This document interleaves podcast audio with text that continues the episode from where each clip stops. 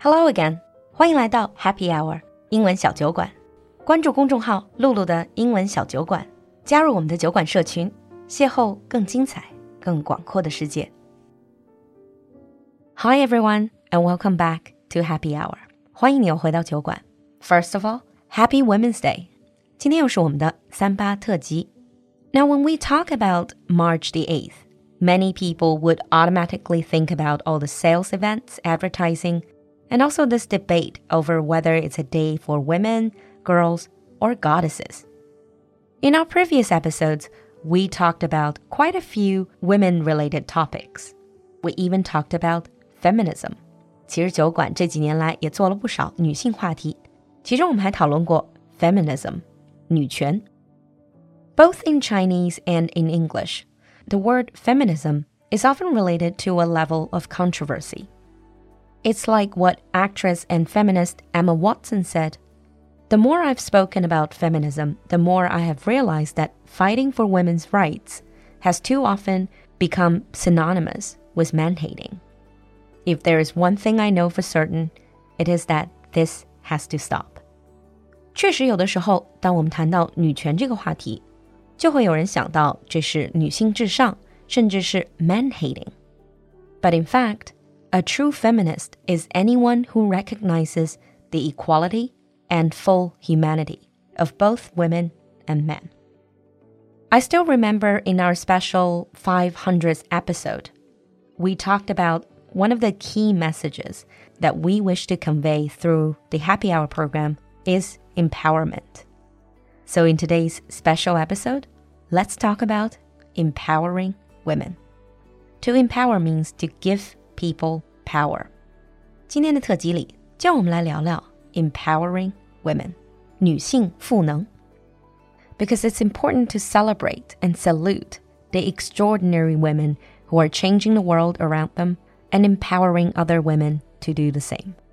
From founding an operating school for underprivileged girls in China, to challenging gender stereotypes in the Arab world, to teaching rural women to build their own solar panels. Let me share with you a few inspiring stories of empowerment that are created for women by women. 今天的节目里，和大家分享几个女性赋能女性的真实故事。If you have been following domestic news in the past few months, for sure you would recognize one name, 张桂梅. She was actually honored as an inspirational role model in this year's 感动中国 Awards. She's the founder of China's first free public high school for girls in a poor mountainous region in Yunnan. 相信大家对丽江华坪女子高中和张桂梅这样两个名字都不陌生吧？Since its foundation in 2008, the school has changed the fate of more than 1,800 girls from impoverished families, preparing them for university, which paves the way for professional careers which would otherwise be impossible. Last year, the school's university admission rate ranked first among all high schools in Lijiang. So, this first story is about empowering women through education. For many of us who are born in the cities or with enough financial means, education seems to be a matter of fact.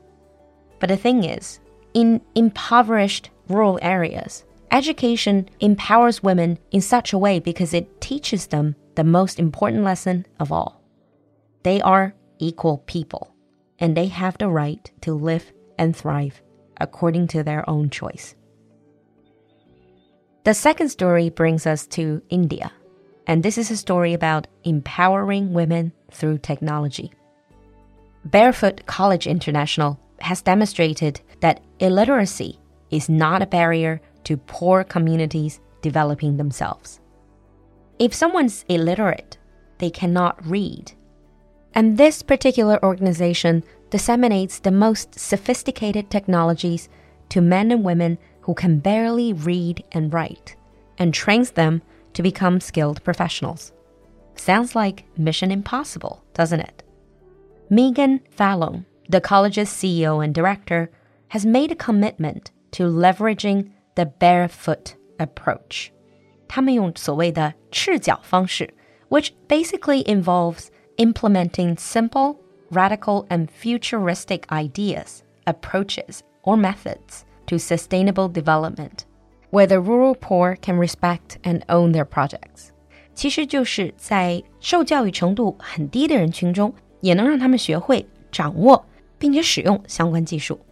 So they can use these technologies to build their own water pumps or solar panels. The goal is to empower them to meet their community's needs and address the pressing challenges of economic inequality, human rights, and climate change. The founder Meagan said, Inequality is not about who has more, it's about my ability to reach my aspirations, whatever they are, with the same lack of resistance along the way. 这个赤脚学院，它的创始人就说：“其实平等并不是所有的人都要拥有同样的东西，而是指每个人都应该有能力去追求属于自己的梦想。” The third story is about empowering women's voices.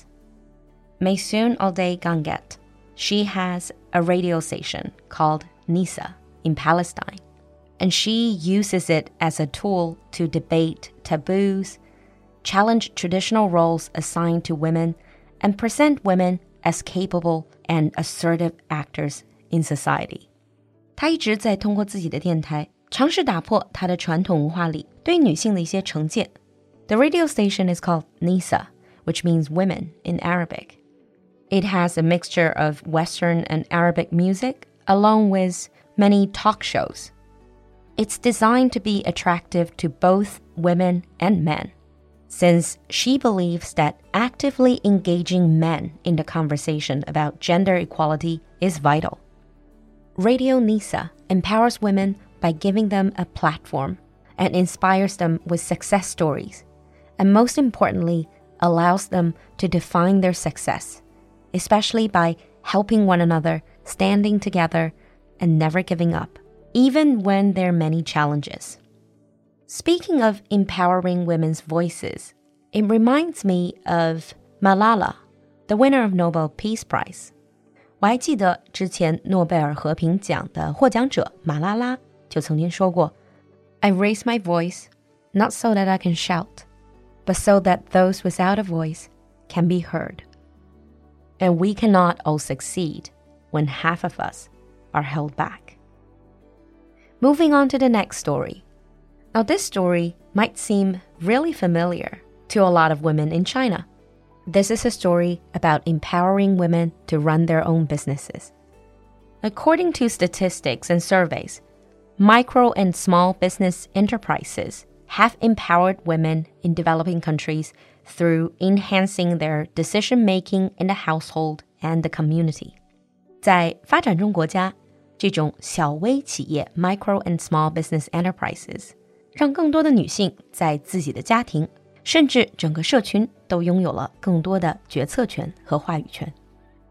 This project, called the Clothing Bank, created by Tracey Chambers in South Africa, aims to empower township residents to start their own businesses and lift themselves out of poverty.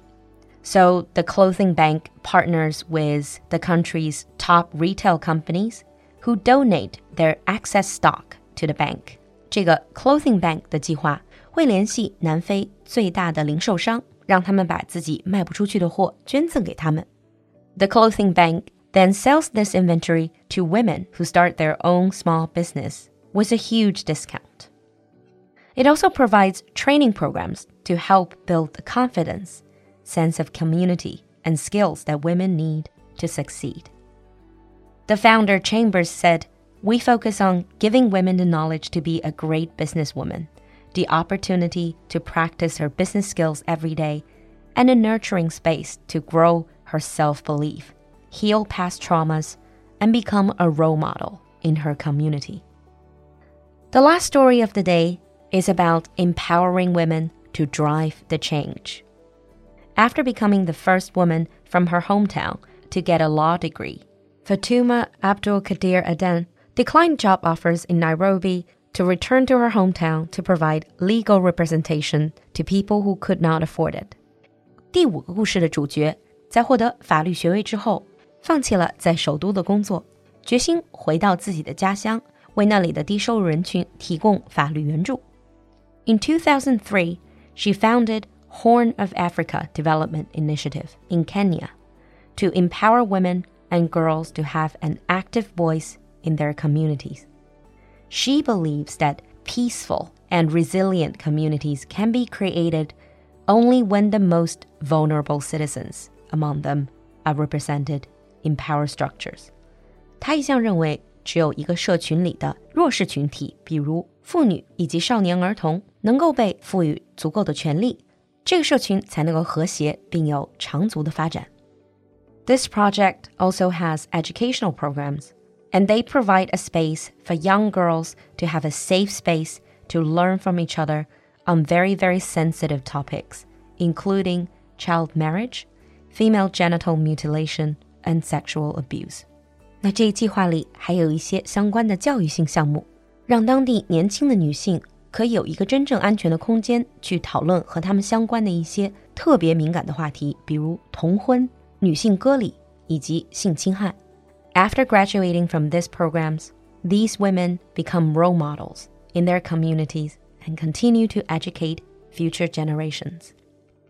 Now that ends today's five stories about women empowering women. Nowadays society, with everyone under a lot of pressure, we often talk about what is a strong woman. Is it someone who's a super mom or someone who is a career woman who can race to the top? Co founder of the Gates Foundation, Melinda Gates, once said, a woman with a voice is, by definition, a strong woman. In my point of view, empowering women is not about standing on a moral high ground and judging women. It is not about saying that women should do this or shouldn't do that. It is ultimately about really listening to the stories of women facing different life challenges and helping them get a better future and a voice of their own. It's like what feminist activist G.D. Anderson said feminism isn't about making women stronger. Women are already strong. It's about changing the way the world perceives that strength. 女权主义并不是让女性变得更强，女性本来就很有力量，而我们要做的只是让世界能够以全新的视角来看到这种力量。and on this very special day, give yourself a round of applause for all your achievement, big or small. And we end with a sentence that I borrowed from the World Economic Forum special issue. Here's to strong women. May we know them. May we be them. May we raise them. I'll see you next time. 今天的节目你喜欢吗？赶快联系小助手加入酒馆社群吧。小助手的微信号是 L U L U X J G three，我们在酒馆等你。